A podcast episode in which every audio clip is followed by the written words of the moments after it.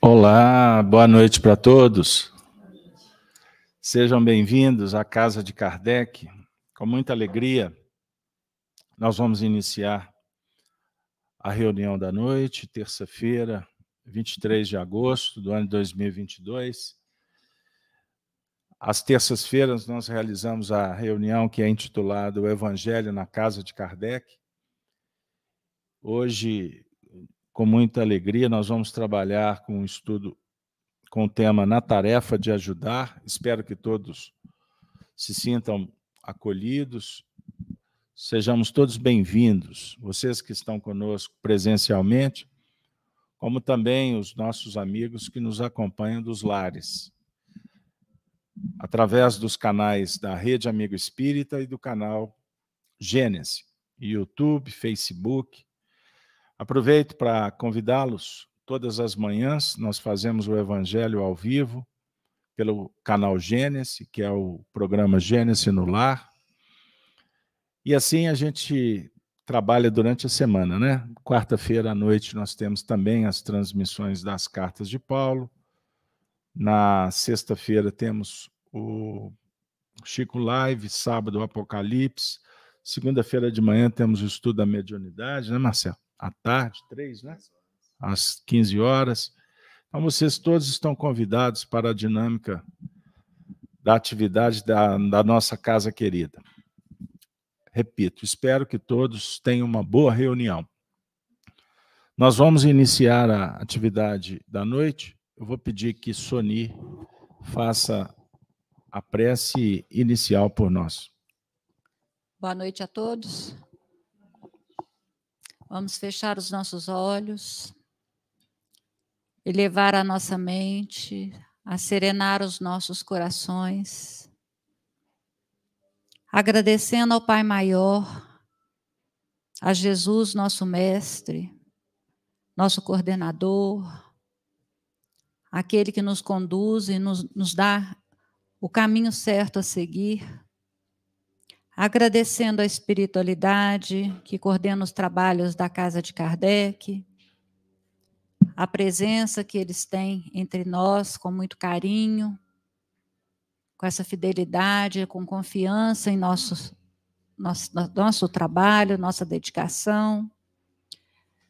E nesse momento possamos também lembrar dos nossos lares, aqueles que ficaram lá, aqueles que estão necessitados da prece, da ajuda, das vibrações dessa casa, principalmente aqueles que estão passando por dores físicas, espirituais, mentais, aqueles que estão nas ruas, nos presídios. Que Jesus possa estar com todos eles, amparando, dando força, levando o lenitivo necessário, que eles possam compreender a atual situação que se encontram. E nós aqui, através da prece, através da nossa reunião, através da união dos nossos pensamentos, possamos contribuir com os trabalhos no plano espiritual. Agradecemos a Casa de Kardec, que a luz sempre brilhe nesta casa, e que nós possamos levar conosco, quando aqui terminar a nossa reunião, nosso estudo, levar para os nossos lares essas vibrações de amor, de carinho, de caridade e de fraternidade. Mestre Jesus, te agradecemos sempre. Seja sempre nossa estrela guia e nosso amor maior esteja contigo. Que assim seja. Bom, pessoal,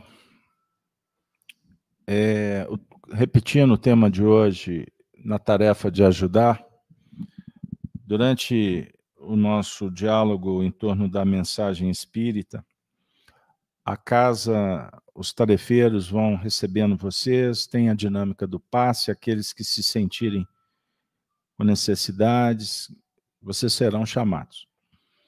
O pessoal que está em casa, eu sempre peço que que a gente possa criar um ambiente terapêutico em casa, pedindo aos bons espíritos que possam levar os recursos espirituais, coloque aí um recipiente com uma água higienizada, filtrada, né?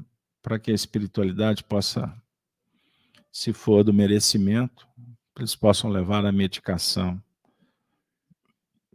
Pois bem, pessoal, o tema de hoje, na tarefa de ajudar, nós vamos trabalhar com o Evangelho segundo o Espiritismo, no capítulo 13, não saiba a vossa mão esquerda o que dê a vossa mão direita. Nós vamos trabalhar com o tópico a beneficência, mas antes disso, uma pequena leitura. Tende cuidado em não praticar as boas obras diante dos homens, para serem vistas, pois, do contrário, não recebereis recompensa de vosso Pai que está nos céus. Assim, quando derdes esmola, não trombeteeis, como fazem os hipócritas nas sinagogas e nas ruas, para serem louvados pelos homens. Denise, faça a leitura agora para nós. Me perdoe, eu só não dei a fonte, né? Mateus 6, de 1 a 4. Agora, faça a leitura do tópico 11 para nós, por favor. Boa noite a todos. A beneficência. A beneficência, meus amigos, dar-vos-á nesse mundo os mais puros e suaves deleites, as alegrias do coração que nem o remorso nem a indiferença perturbam. Oh, se pudesses compreender tudo o que de grande e de agradável encerra a generosidade das almas belas, sentimento que faz que faz olha a criatura as outras como olha a si mesmo e se dissipa jubil, e se dispa jubilosa para vestir o seu irmão. Pudesseis, meus amigos, ter por única ocupação tornar felizes os outros. Quais as festas mundanas que podereis comparar às que celebrais quando, como representantes da divindade, levais a alegria a essas famílias que da vida apenas conhecem as vicissitudes e as amarguras, quando vedes nelas os semblantes macerados refulgirem subitamente de esperança, porque, faltos de pão, os desgraçados ouviam seus filhinhos, ignorantes de que viver é sofrer, gritando repetidamente, a chorar estas palavras que, como agudo punhal, se lhes enterravam nos corações maternos. Estou com fome Ó, compreendei quão deliciosas são as impressões que recebe aquele que vê renascer a alegria, onde um momento antes só havia desespero. Compreendei as obrigações que tendes para com os vossos irmãos. Ide, ide ao encontro do infortúnio. Ide em socorro, sobretudo das misérias ocultas, por serem as mais dolorosas. Ide, meus bem-amados, e tende em mente estas palavras do Salvador. Quando vestirdes a um destes pequeninos, lembrai-vos de que é a mim que o fazeis. Muito bem. Soni, vamos começar com você hoje. Quando Jesus trouxe para nós é, esse texto, né, quando, quando é, eu li a primeira vez, eu fiquei meditando se eu estou fazendo realmente tudo o que eu deveria fazer. Porque é muito fácil a gente fazer a caridade quando ela está bem na nossa frente, né? Às vezes até é muito difícil, quando, até quando está na nossa frente. Mas é mais fácil quando a gente percebe. A caridade que a gente não percebe é que é a caridade verdadeira. A gente sabe muito bem que não, não nós estamos numa posição confortável, mas tem muitas pessoas, muitas mesmo, que estão fora do contexto, não conseguem se inserir, estão passando por necessidades enormes. É, nós vimos agora o frio, né? Nós passamos pela essa onda de frio, muita gente passando frio nas ruas, falecendo por conta do frio. Então, essas pessoas, para nós, elas são desconhecidas. Para nós, no nosso mundo, elas não existem. Então, a verdadeira caridade né, é ir lá, atender o sofredor, mas também é fazer a prece, porque muitas vezes a gente não tem condições de ir fisicamente. E aí, como que a gente faz? Então, vamos pegar a prece, vamos pegar os bons pensamentos, pedir a Jesus por eles, pedir aos bons espíritos que possam acolhê-los, ou então que possam induzir as pessoas que têm condições de ir até eles e cuidar, dar o lenitivo necessário. Então, eu fiquei pensando sobre essa passagem, porque eu me lembrei muito do óvulo da viúva também. Então, eu não tenho o que dar, como eu vou fazer? Eu não tenho o que fornecer às pessoas, mas eu tenho um pouquinho de amor, eu tenho um pouquinho de carinho, um pouquinho de calor humano. Eu tenho a vontade de fazer alguma coisa, eu faço uma prece, eu passo por uma pessoa que a gente vê que está maltrapilha, está necessitada de alguma coisa, eu peço por ele que o anjo da guarda esteja junto dele ou dela, é, intuindo, fazendo melhor. Então, assim, muitas coisas a gente pode fazer no sentido imaterial, que a gente não precisa trabalhar com financeiro, com material, que às vezes a gente não tem naquela hora. Então, eu fico pensando nisso muito, é, é, como trabalhar essa caridade, como trabalhar essa vontade de ajudar. Tenho, tenho sim, tenho muitos recursos e, e, Jesus, ele, ele, assim, se a gente pegar o Evangelho, ele nos ensina o tempo todo como ajudar, porque ele também não tinha os recursos financeiros nem, nem materiais. Ele tinha, sim, o amor essencial, o amor eterno, o amor verdadeiro, ele tinha caridade sincera, e ele ajudou a muitos, e continua ajudando até hoje. Estamos aqui por causa dele. Estamos reunidos nesse momento nessa, nessa vibração maravilhosa, tanto aqui no salão quanto pela internet e está mundo afora, porque a internet ela é extensa. Então, nós, nós estamos reunidos por conta de Jesus, desse amor maravilhoso que ele trouxe para nós, essa novidade que ele trouxe para nós do amor integral, o amor total, o amor vindo de dentro sem necessidade de troca, de retorno. Porque a gente, quando doa alguma coisa, a gente fica sempre esperando agradecimento. Não é assim. A gente doa e passa.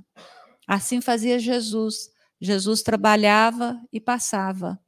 Ele nunca ficava parado num lugar só, esperando agradecimento ou aplauso. E é assim que a gente tem que trabalhar. Para isso, nós temos a doutrina espírita, que nos ajuda, que nos dá o embasamento necessário para que transformemos os nossos pensamentos, a nossa vontade, em coisas boas, coisas úteis para aqueles que estão necessitados aí fora. E, ao mesmo tempo, para nós mesmos, porque tudo que a gente deseja para o outro retorna para nós. Mas a gente não faz pensando nisso. Quem faz na troca, pensando na troca, aí está jogando fora a oportunidade. Então, não deixe a sua mão esquerda saber o que a direita está ofertando. Vamos fazer sem interesse algum, sem, sem. Isso a gente faz primeiro, eu sempre falo que a gente faz os movimentos, os primeiros movimentos, a gente faz por obrigação. A gente fala: olha, eu escutei isso lá na, na fraternidade que eu fui, e eu acho que eu devia treinar um pouquinho. Quem sabe agora eu consigo. A gente faz, às vezes, pela obrigação. Daqui a pouco a gente está fazendo pela espontaneidade, a gente nem percebe mais. Então, quando a gente doa, aí, e depois é que a gente percebe: olha, eu modifiquei, eu fiz uma, uma ação, eu pratiquei uma ação sem ao menos pensar se eu teria alguma coisa em troca, se eu teria retribuição. Apenas um sorriso amigo, um agradecimento de, de, um afago que a pessoa te faz, já te enche de alegria o coração, já te faz ganhar o dia. Os, os bons pensamentos, eles vêm, eles brotam. Bom ânimo, vontade de ajudar, porque nos dá uma energia diferenciada. Aí a gente quer multiplicar isso. Isso vira uma corrente do bem. E é muito legal, porque quem está por perto e às vezes não pensa como a gente, nos vê tomando certas atitudes e aí para para pensar. Então, assim que acontece. A gente é exemplo para aqueles que nos cercam. Muitas vezes, numa conversa de família, numa conversa com amigos, um toquezinho que a gente dá, uma coisinha que a gente faz de diferente, o outro para para pensar. Uma vez eu, eu desci do ônibus e agradeci ao motorista. Uma pessoa me falou: por que, que você está agradecendo? Ele é pago para isso. Eu falei: ele é pago para isso, mas ele me trouxe insegurança, ele me trouxe com carinho, ele não me trouxe é, dando freada, ele não me trouxe adoidado, me deixou no ponto que eu queria. Eu tenho que agradecer a boa vontade dele estar aqui, guiando os meus passos. Eu estou confiando nele. E assim a gente vai vivendo. O ascensorista, o faxineiro de algum lugar, são pessoas invisíveis às vezes para as pessoas. E a gente esquece que a caridade começa aí do bom dia, do boa tarde, daquela cordialidade com as pessoas, do agradecimento. O ascensorista me leva no andar que eu quero, com todo carinho, sem resmungar. Então eu tenho que agradecer. E muitas vezes, quem sabe, até orando por nós. Porque se nós fazemos isso pelos outros, por que não pensar que os outros fazem também por nós?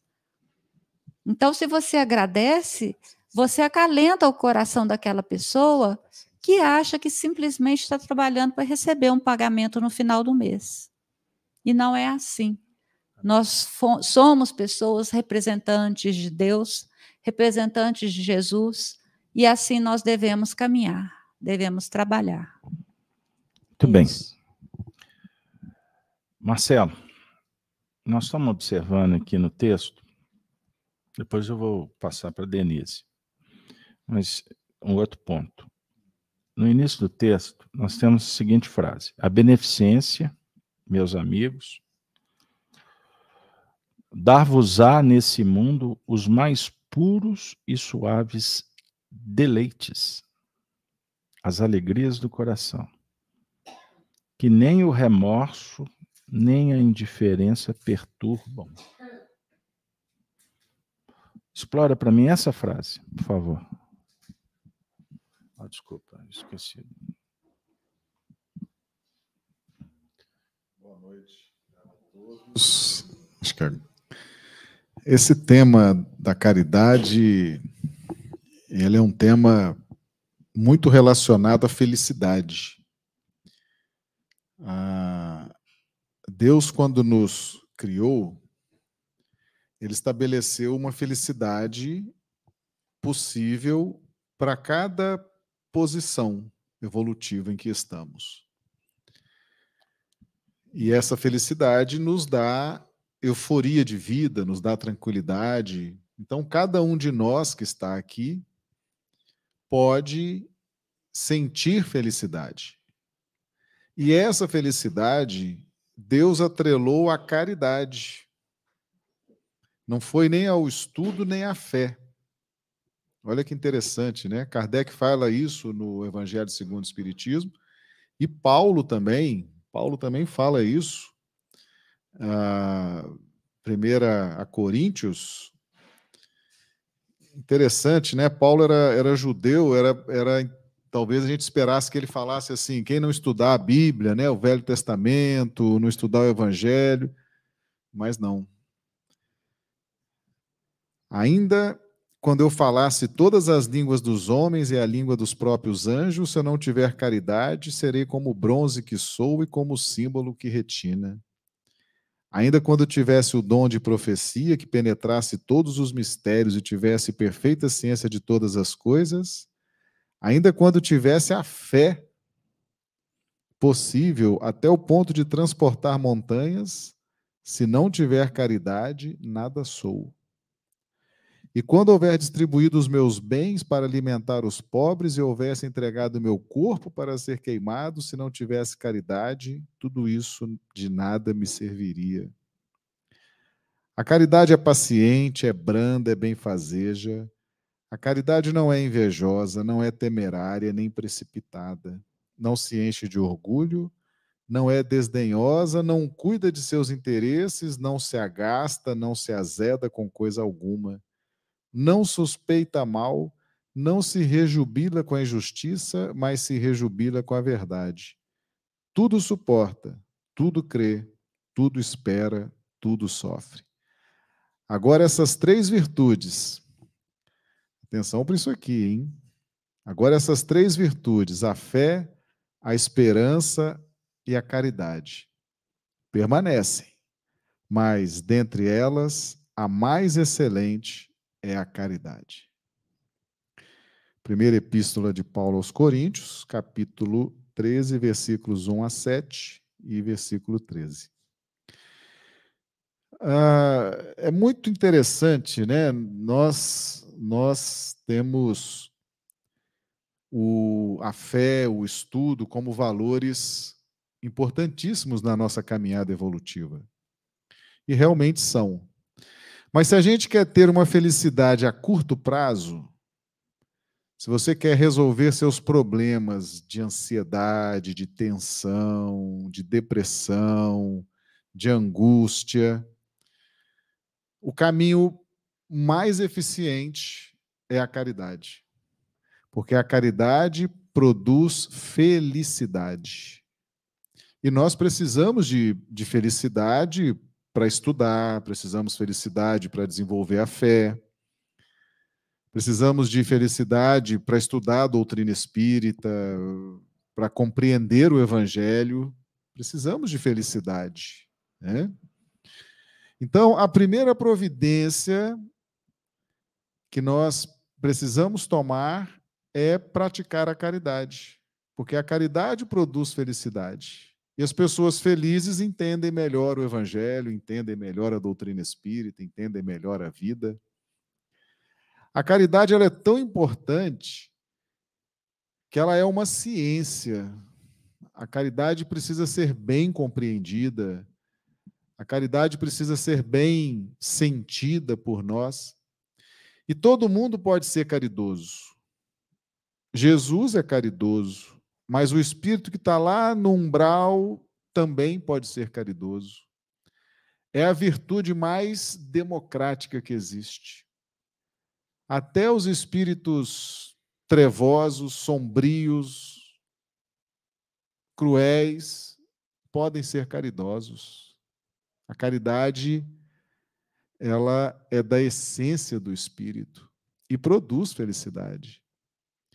Então, todos os filhos de Deus, independentemente se for rico, pobre, uh, homem, mulher, jovem, idoso, todos podem praticar a caridade e alcançar a felicidade dentro da posição evolutiva em que se encontra. Aquela posição evolutiva que Kardec define na escala espírita, né, em O Livro dos Espíritos. Então, é possível ser feliz? Sim. E nós vimos aqui que a caridade, ela alivia os nossos remorsos. A leitura feita pela Denise, né? Ela alivia os nossos remorsos, nossas culpas. Então, se nós pudéssemos dizer assim, as pessoas chegaram na casa espírita, estão conhecendo a doutrina espírita, estão conhecendo o evangelho, qual a primeira providência? Caridade. Pratiquem a caridade. Tem tanto jeito de praticar a caridade, ensinando, alimentando, repartindo, instruindo, apoiando. Tem tantas possibilidades. A caridade é uma ciência e é acessível a todos. É só a gente se esforçar um pouquinho, compreender E cada um, dentro das suas possibilidades, dentro dos seus recursos, dentro da sua disposição, pode praticar a caridade. Dentro de casa, com os parentes, com os amigos, na casa espírita, no grupo social. E aí, começando a vivenciar e a praticar a caridade, a gente vai ficando feliz, vai ficando leve, e aí os nossos estudos da doutrina espírita, os nossos estudos do evangelho, a nossa vivência na busca de um melhor patamar de compreensão, eles vão se tornando mais pujantes. Então, quanto mais a gente evolui em conhecimento e sentimento, quanto mais alta a posição evolutiva, maior é a felicidade quando a gente pratica a caridade. Imagina Jesus, a felicidade que Jesus não deve ter como espírito puro, praticando a caridade. É uma felicidade muito maior do que a nossa. Mas a nossa também é felicidade, porque Deus nos criou assim. E Kardec fala isso no Evangelho segundo o Espiritismo. Ele fala que a, a caridade, né, nessa linha de Paulo, a caridade ela é prioritária, até mesmo a fé, até mesmo os, os estudos, tudo. A caridade é o que nos liga a Deus uh, e nos produz um estado de alma, de alívio, de tranquilidade, para a gente poder fazer o resto das coisas que precisamos fazer. Né? Então, se a gente pudesse hoje falar assim, para quem está nos ouvindo pela internet, para quem está aqui presencialmente, que grande mensagem nós poderíamos é, tirar dessa noite de hoje? Começar a fazer a caridade dá uma estudadinha, lê direitinho quais os tipos de caridade, o que é caridade, uma leitura rápida, vai compreender bem e já começa a praticar. Sua vida vai mudar, você vai sentir uma felicidade. Aí agora começa a estudar, começa a trabalhar no bem, vai subindo o patamar de evolução, a felicidade vai ser cada vez maior. A gente vai sentir cada vez mais alegria de estar vivo, de estar recebendo do alto esses conhecimentos que Jesus nos traz com tanto amor, com tanta dedicação e que depende da gente agora, né? Depende só de nós trilharmos essa jornada que tanta saúde vai nos trazer, tanta tranquilidade, tanta fluidez nas nossas relações interpessoais. Então, que a gente possa sair aqui hoje imantado, né, pensando qual a caridade que eu posso fazer. E eu vou começar a fazer uma caridade. Não sei qual é, mas aqui eu puder fazer, aqui tiver ao meu alcance, eu vou começar. Hoje à noite, quando chegar em casa, né? E vocês vão ver como a vida vai melhorar. Muito bem. É... Bom, gente, nós estamos, então, chegando no momento em que a mensagem da reunião está tá, tá bem clara. Né? O Espiritismo oferece uma reflexão importantíssima sobre é, o papel, o papel que exercemos na vida desenvolver, crescer, evoluir moral, intelectualmente. E nós temos sido orientados pelo modelo que é Jesus, o guia, a referência, que a prática do bem é o sinônimo é o sinônimo da felicidade. Para se alcançar, nós temos que fazer alguma coisa prática de virtudes. Nada cai do céu. Isso é fundamental que entendamos.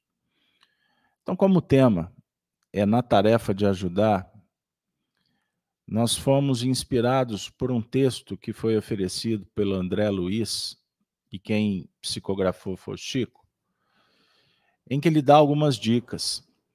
Observem. Auxilie a quem lhe procure a presença, mas não se esqueça de socorrer diretamente quem padece à distância. Transfira a cooperação alheia aos lares menos aquinhoados, porém, não se desobrigue de contribuir com a sua cota de ajuda pessoal. Distribua o que lhe sobre à mesa, tanto quanto no guarda-roupa e na bolsa. Contudo, siga além, doando a quem sofre os recursos positivos de seu sentimento. Empreste com justiça o que lhe peçam. No entanto, não menospreze transformar os seus empréstimos em dádivas fraternais. E aí ele vai listando, né? Colabore indiscriminadamente para o bem de todos, aqueles que lhe estejam próximos. Todavia, esforce, esforça-se por aprimorar os métodos da colaboração para ajudar melhor. Organize a sua vida em disciplina rigorosa no dever cumprido. Ainda assim, faça o tempo de persistir no trabalho de assistência aos irmãos em luta maior. Ele ainda vai dizer: atenda ao estômago faminto e ao corpo enfermo do companheiro em provação. Entretanto, não recuse favorecê-lo com a palavra consoladora e com o livro nobre. São tantas dicas. Mas é importante lembrar de que, na tarefa de ajudar, o bem maior é sempre aquele que ainda está por fazer, à espera da nossa disposição. Olha que extraordinário. Então, na tarefa, na tarefa, vou, só um pouquinho, para a gente não perder a frase. Essa frase é muito importante. Na tarefa de ajudar, o bem maior é sempre aquele que ainda está por fazer. O que, que ele está dizendo? É inesgotável. Então, a prática do bem, o limite é que ainda tem o que fazer. Ele nunca vai esgotar.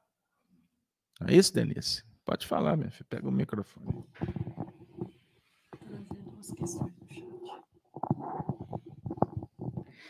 Vou trazer duas questões aqui do chat para da Fernanda e do José Carlos para somar aqui todo o nosso conhecimento, o nosso estudo.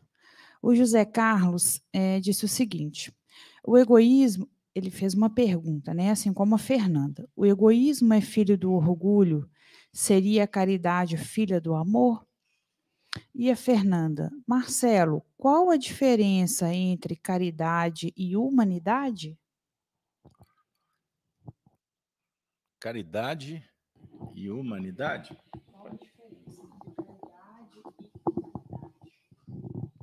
Pode falar?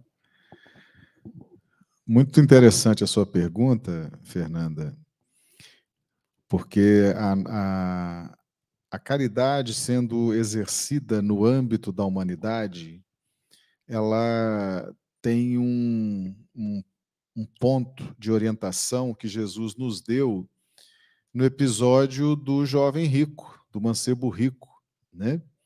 Quando ele fala aquele jovem que tinha tudo, era um jovem que se submetia à lei, era estudioso da lei do, do Antigo Testamento, né? Moisés e os profetas, e Jesus diz para ele o seguinte: vende tudo o que tens, dá aos pobres, toma a tua cruz e me siga. Né? Ah, é muito, é muito espiritual a interpretação dessa orientação de Jesus, né? Porque para que a gente venda o que a gente tem, a gente só pode vender aquilo que é nosso mesmo. E o que é nosso é aquilo que é espiritual, aquilo que nós já conquistamos, as luzes que nós já conquistamos, o conhecimento, a bondade, o discernimento. Então, Jesus propõe ao jovem e propõe à humanidade, Fernanda, que nós estejamos focados nos compradores, porque se a gente vai vender, é preciso que exista um comprador, né? Para que a gente venda, alguém precisa comprar. E quem é que vai comprar aquilo que nós já temos? Aí nós temos que estar atento a dois critérios doutrinários, né? Circunstância e oportunidade. Então, o nosso comprador, aquele que vai se apresentar, que vai se identificar com a nossa proposta, ele será trazido até nós. Será trazido até nós. É? E quando surgir alguém no nosso caminho, quando surgir, às vezes, um pequeno grupo, às vezes algumas pessoas, às vezes uma pessoa, é aquele comprador do evangelho. E ali a gente tem que vender, tem que se afinizar, tem que apresentar a nossa proposta, tem que oferecer o produto que é nosso, que é a nossa luz, a nossa bondade, a nossa o nosso perdão, a nossa orientação. E se aquela pessoa se afinizar conosco, ela compra a nossa ideia e ela se beneficia dessa caridade. Então, vamos estar muito atentos com o quem se aproxima de nós, né? quem nos pede, uh, as necessidades que se apresentam no nosso caminho são esses compradores.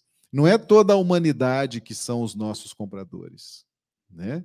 O comprador ele tem uma necessidade específica, ele tem uma vontade específica, ele tem um momento específico em que ele, inclusive, está disposto a comprar. Né? E isso a vida vai trazer até nós. E isso é um dos critérios da caridade. A gente estar atento à circunstância e oportunidade. Às vezes alguém se apresenta pedindo a nossa ajuda, pedindo o pão, pedindo uma orientação, pedindo às vezes um ombro amigo, pedindo às vezes um pouco de tolerância, um pouco de paciência, e a gente então vende isso. E essa orientação Jesus deu ao jovem rico, né? Mas ele falou: tome a sua cruz e me siga. Então, a caridade não vai nos exonerar da nossa trajetória evolutiva. Temos que continuar estudando, praticando bem, fazendo as coisas que devemos fazer né, no âmbito profissional, familiar, social, na casa espírita. Mas sempre haverá alguém, às vezes uma pessoa, que vai ser esse comprador. E às vezes está ali do nosso lado, dentro de casa, a gente não precisa sair no mundo atrás dos compradores, eles já estão ali conosco, né? Então fica aí essa orientação que Jesus nos deu para a gente prestar atenção. Os compradores estão em volta da gente, porque eles estão sempre necessitados de alguma coisa. E a gente então está ali disposto a vender, a doar, a oferecer, muitas vezes a se sacrificar, até a, fazer um exercício de paciência, né? Então, muito interessante a gente estar atento a isso. Às vezes, uh, o comprador é o nosso paciente na nossa profissão. Alguém que chega ali carente, precisando de uma orientação do nosso serviço profissional, da nossa ajuda. Às vezes é um filho, às vezes é a esposa, às vezes é um vizinho, às vezes é alguém que está na casa espírita, precisando de um atendimento, de um passe. Então, esse comprador vai surgir na nossa vida porque nós já temos algo a vender, a oferecer. Né? E é nessa hora que Jesus fala: vende tudo que tens, né? dá aos pobres e toma tua cruz e segue. Como é importante estar atento a isso. A caridade passa por aí. O vendedor terá sempre um comprador certo. Tá bom? Muito bem. Bom, pessoal. É, nós estamos, naturalmente, é, surge uma pergunta: por que fazer a caridade? Já fez essa pergunta para você mesmo? Nós estamos sendo informados que é bom. Belas explanações. Faz bem, ajuda, harmoniza, equilibra, distribui. Não é assim? Mas é muito importante também que a gente comece a pensar que o conceito ele fica gigante, ele passa a ter importância quando nós experienciamos. Quando você se coloca é, no trabalho, na realização. Porque isso não é apenas um conceito. Alguém disse, escreveram, e pode tocar coração, sugerir emoções, mas é um conceito, é ainda abstrato. Santo Agostinho, grande filósofo cristão, certa feita, deixou um legado muito bonito, muito extraordinário, intitulado Confissões. E ele desenvolve uma teoria na qual nós só é, confirmamos o que somos quando confessamos. O que, que ele quer dizer com isso? Quando nós damos um testemunho, quando a gente revela o que está dentro, porque isso é seu. Possivelmente, Agostinho se inspirou num texto do Evangelho, tá? uma carta de Tiago, quando ele fala, dando uma orientação para os cristãos. A expressão literal é: confessai-vos uns aos outros. Confessar não é sair por aí contando. Não é fazer catarse, não, não é nesse sentido.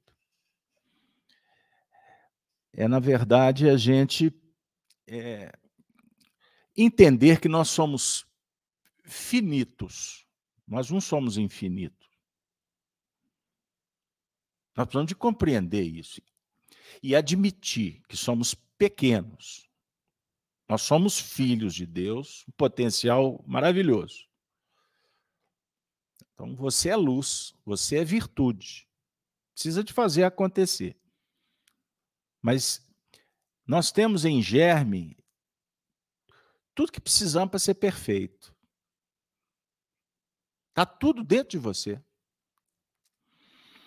Mas, ao mesmo tempo, nós temos uma, uma volúpia, uma ansiedade, uma necessidade de querer compreender tudo, dominar tudo e adquirir todo o poder possível.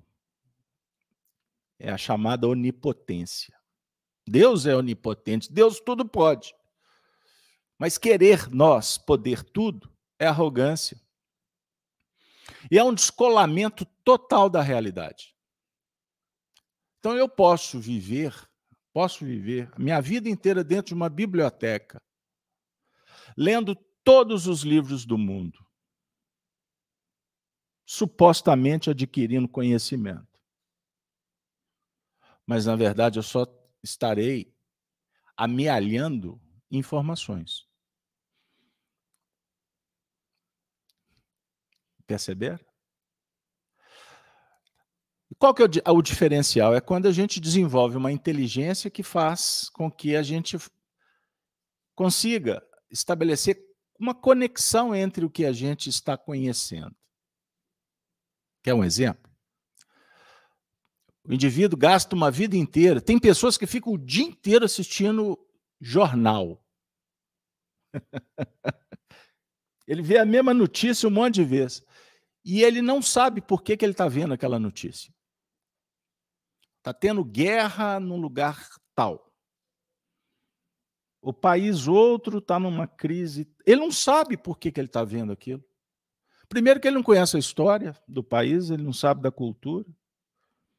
Ele acha que ele está sendo informado, que ele está recebendo todas as informações do mundo, principalmente porque o ambiente da imprensa, né, eles colocam dois, três ali, cheio de computador, aí colocam um planeta assim perto, com aquele monte de imagens que dá uma sensação de poder de como se soubessem tudo, estão contando tudo para você. E, na verdade, eles escolheram alguma coisa para falar.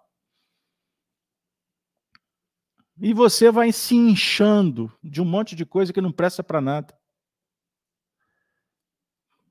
Percebam bem. Isso não tem a ver com a sua realidade. Então, existe aqui um choque de realidade. Um choque de realidade. Porque daqui a pouco que você desliga o televisor, você está vazio, ansioso, angustiado. Porque, aliás, eles querem que você tenha medo, que você fique preso, que você não se relacione, que você não pense diferente, que você fique ali manipulado. Existe, existe inteligências que querem isso.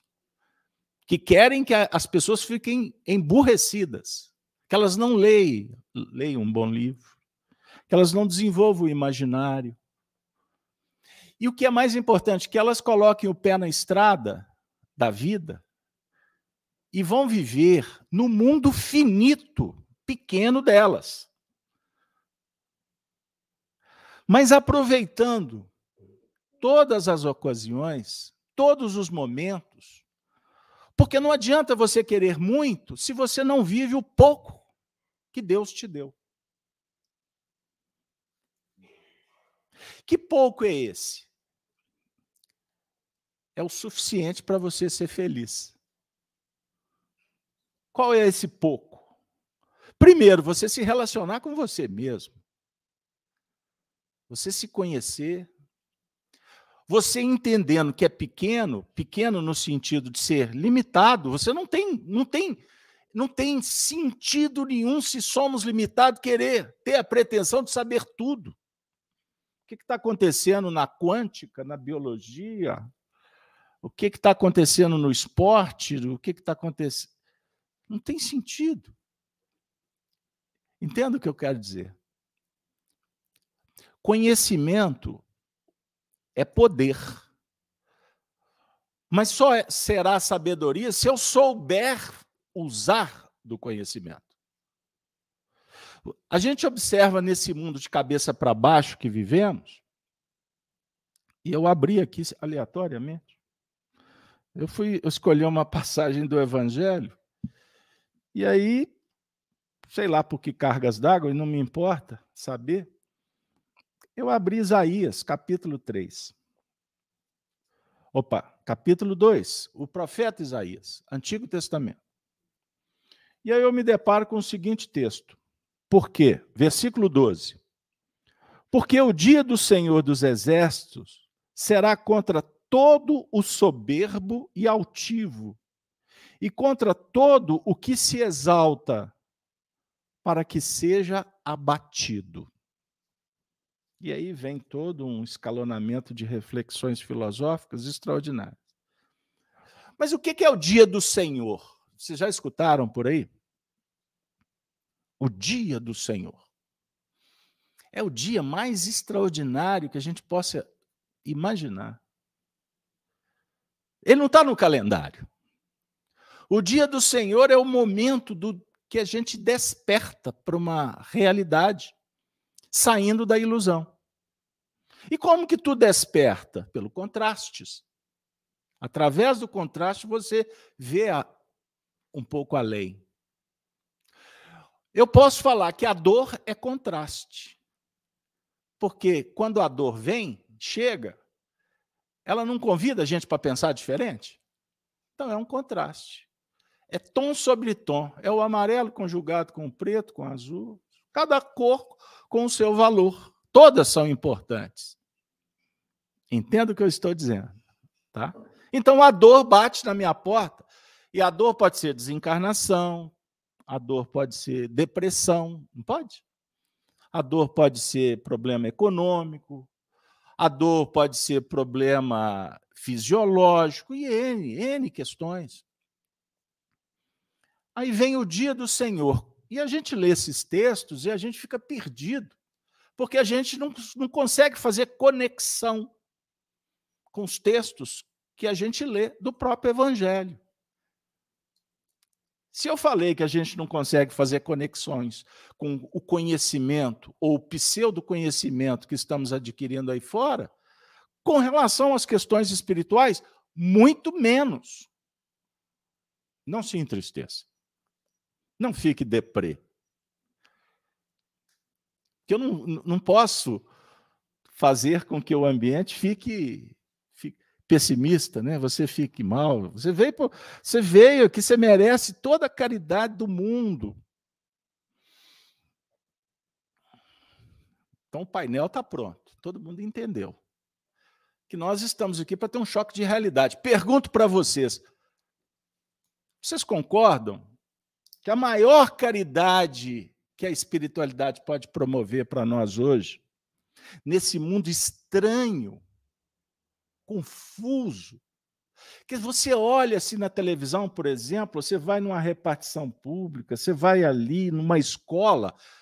Outro dia eu visitei a reitoria da Universidade Federal.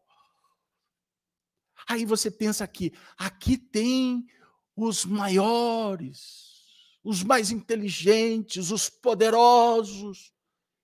E aí você vê o que eles fazem. E aí a gente fica assim, meu Deus, aonde que nós estamos caminhando? Então significa o seguinte, sem polemizar, mas nós criamos uma cultura de que o catedrático é o mais poderoso, que o bacharel é o mais inteligente, ou seja, que a academia é que forma os grandes homens. Como assim? Eu convivi com Leão Zalho, amigo do Honório Abreu. Ele se alfabetizou, isso nos anos 40. Ele comprou um, um dicionário e comprou uma lista telefônica. Assim ele se alfabetizou. Foi um dos homens mais inteligentes que eu conheci.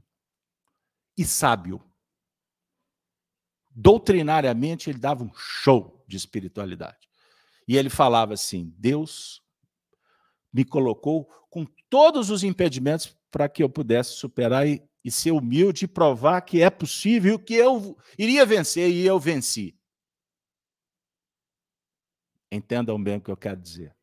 A definir que o esforço, a boa vontade, o sacrifício é que faz um homem forte.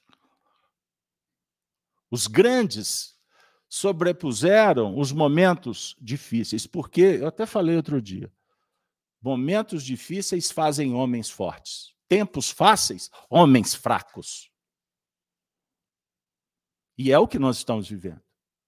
Uma época que tudo pode, tudo é fácil.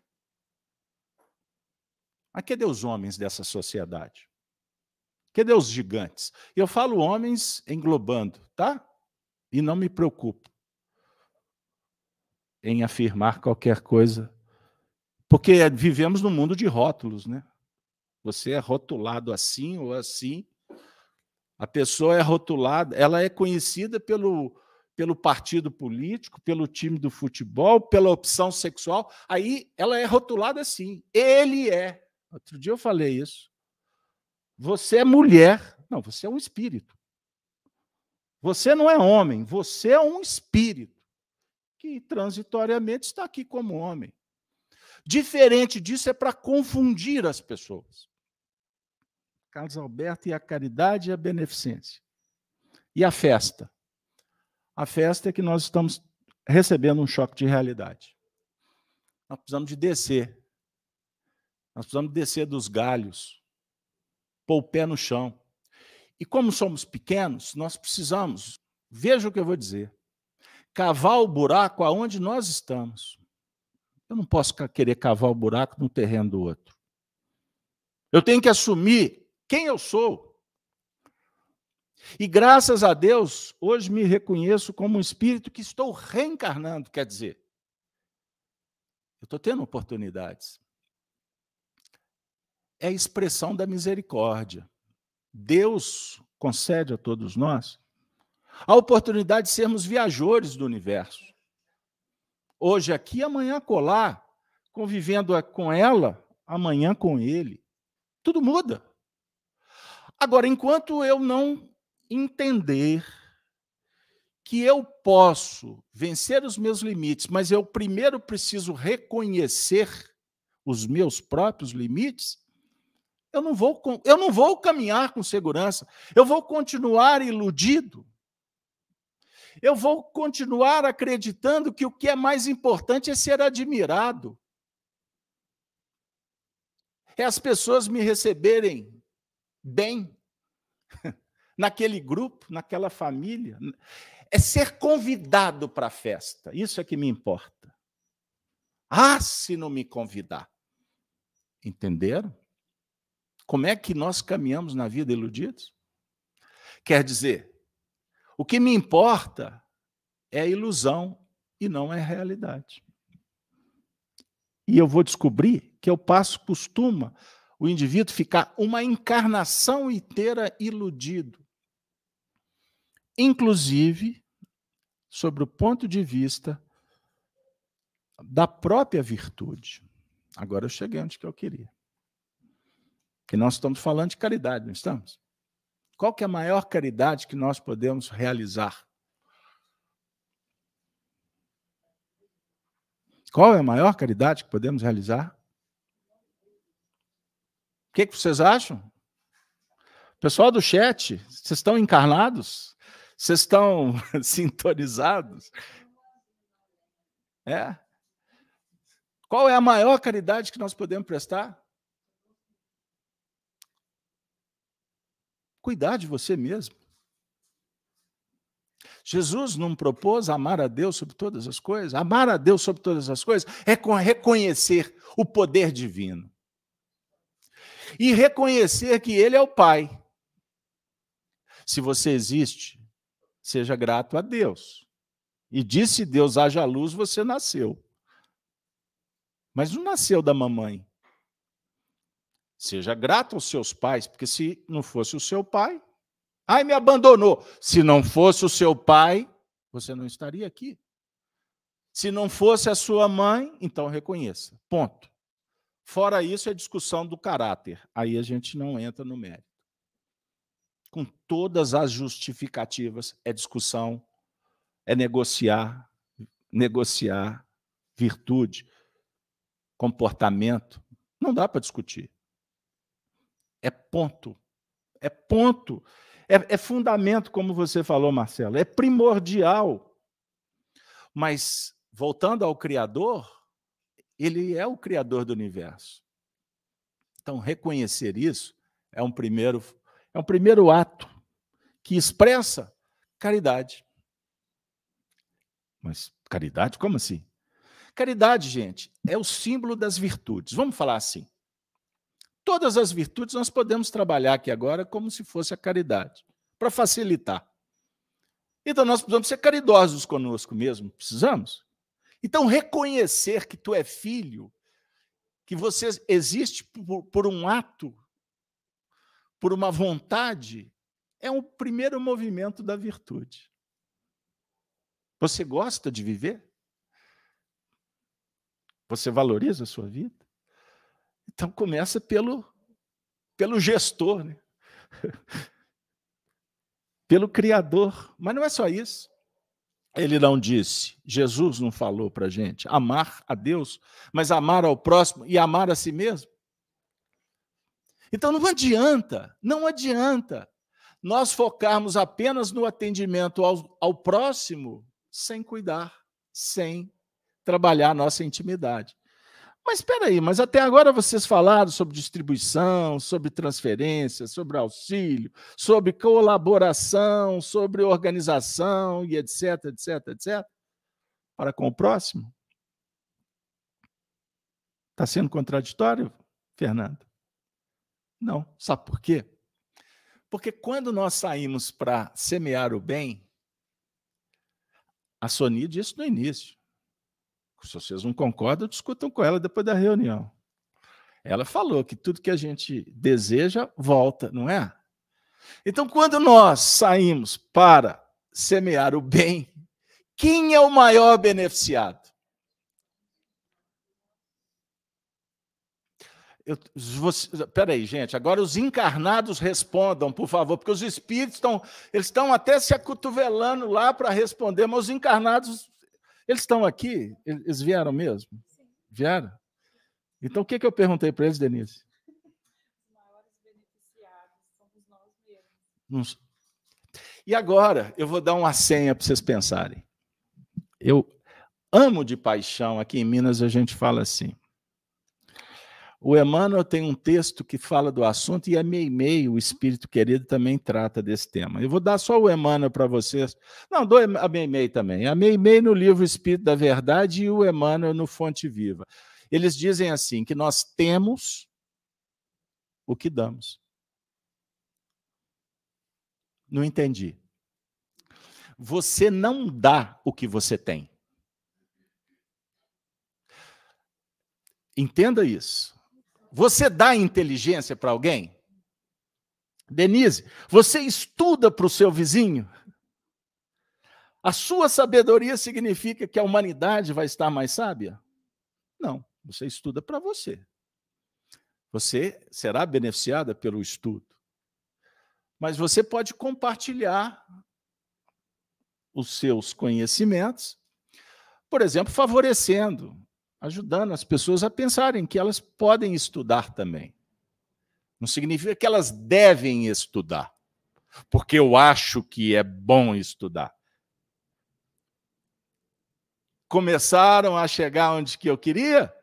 Porque quando você fala assim, você deve estudar, você está iludido.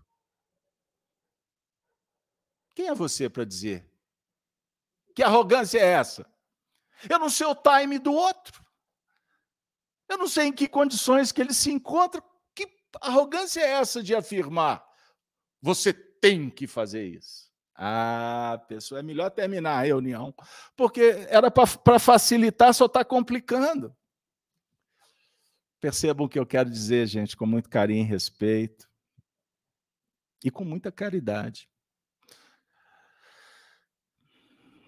Você, quando faz o bem, você vai descobrindo a realidade do bem.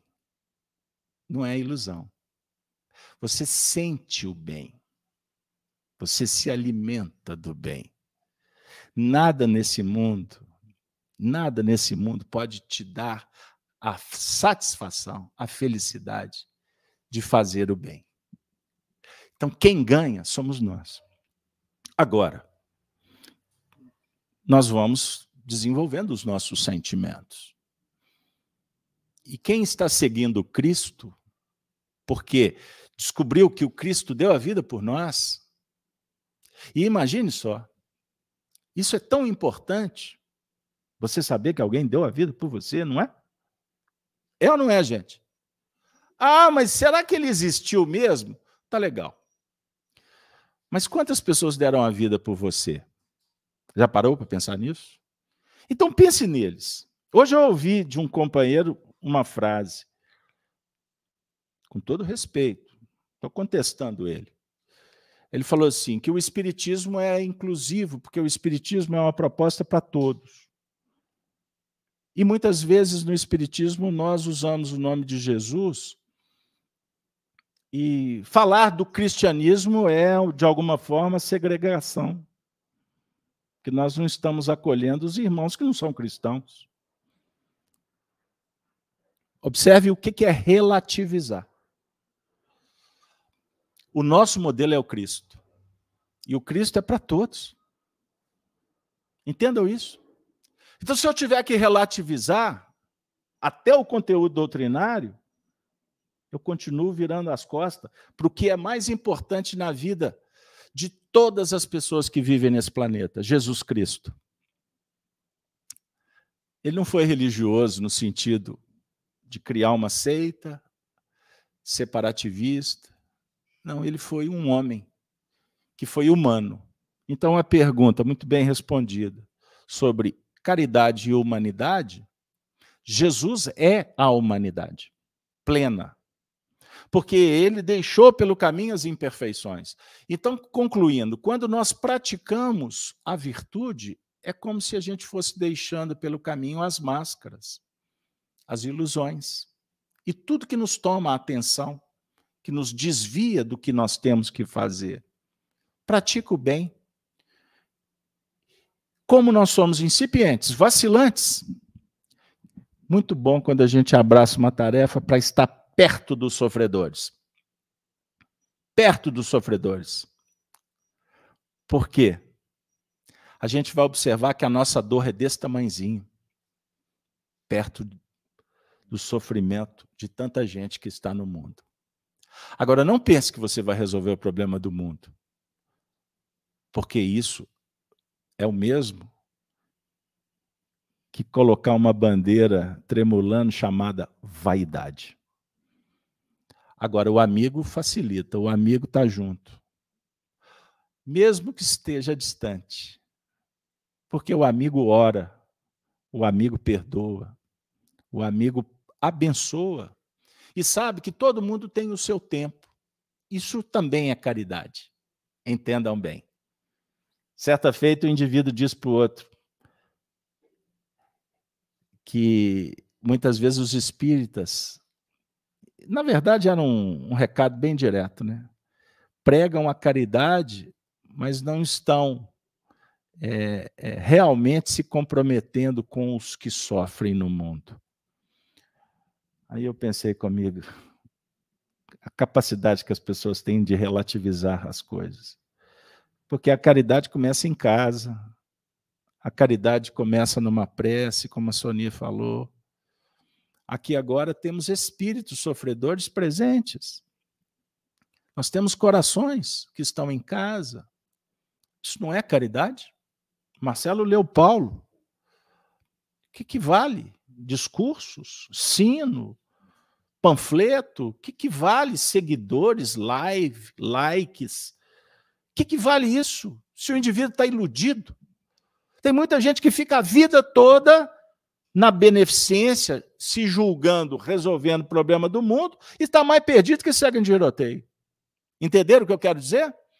Então, viva a sua vida, viva a sua experiência, a sua realidade, contenta-te com pouco, para de sofrer, sofrer por coisas que não têm qualquer sentido. Eu escutei uma frase hoje sensacional. Você sabe o que, que o diabo mais adora? Que as pessoas tenham medo dele. Não tem sentido ter medo do diabo. Por sinal, o diabo é meu amigo. Nossa, agora que vai para o caldeirão da Inquisição. Sabe por quê? Porque o diabo, o que, que é o diabo? É uma força contrária. É uma força contrária, é o antagonismo. Você, eu preciso do antagonismo. Eu preciso da diferença, eu preciso do contraste, porque senão eu não chego na minha realidade. Imagine se todo mundo só falasse amém, que está tudo certo, que vida boa. A gente cresce assim? Não. Agora, ter medo do diabo é tudo que ele quer. Porque ele precisa que você tenha medo. Que você porque quanto mais medo, mais dependência você cria. E a dependência contamina e você será subjulgado, se, se já não está subjulgado por forças que se interessam com a sua queda. Caridade. Caridade. É isso aí. Podemos encerrar? O que, é que vocês acham? Podemos encerrar, Fernanda? Tudo bem? Ou vocês querem que fique até duas horas da manhã? Aí não seria caridade. Gente, eu agradeço de coração essa família querida, a presença de todos, os amigos do chat, que nós possamos estudar o assunto. Não se dê por satisfeito. Não diga amém. Eu costumo dizer que uma reunião espírita produtiva é aquela que a gente sai de alguma forma incomodado, com dúvida. Porque a ideia é que a gente desenvolva a vontade, o desejo de aprender. E para aprender precisamos ser humilde. E quando a gente escuta aquilo que incomoda, significa que bateram certo. Porque era o que nós precisávamos. Perceberam? Então vamos em frente. Denise, quer fazer a prece por nós? Quer despedir do povo do chat? Por favor.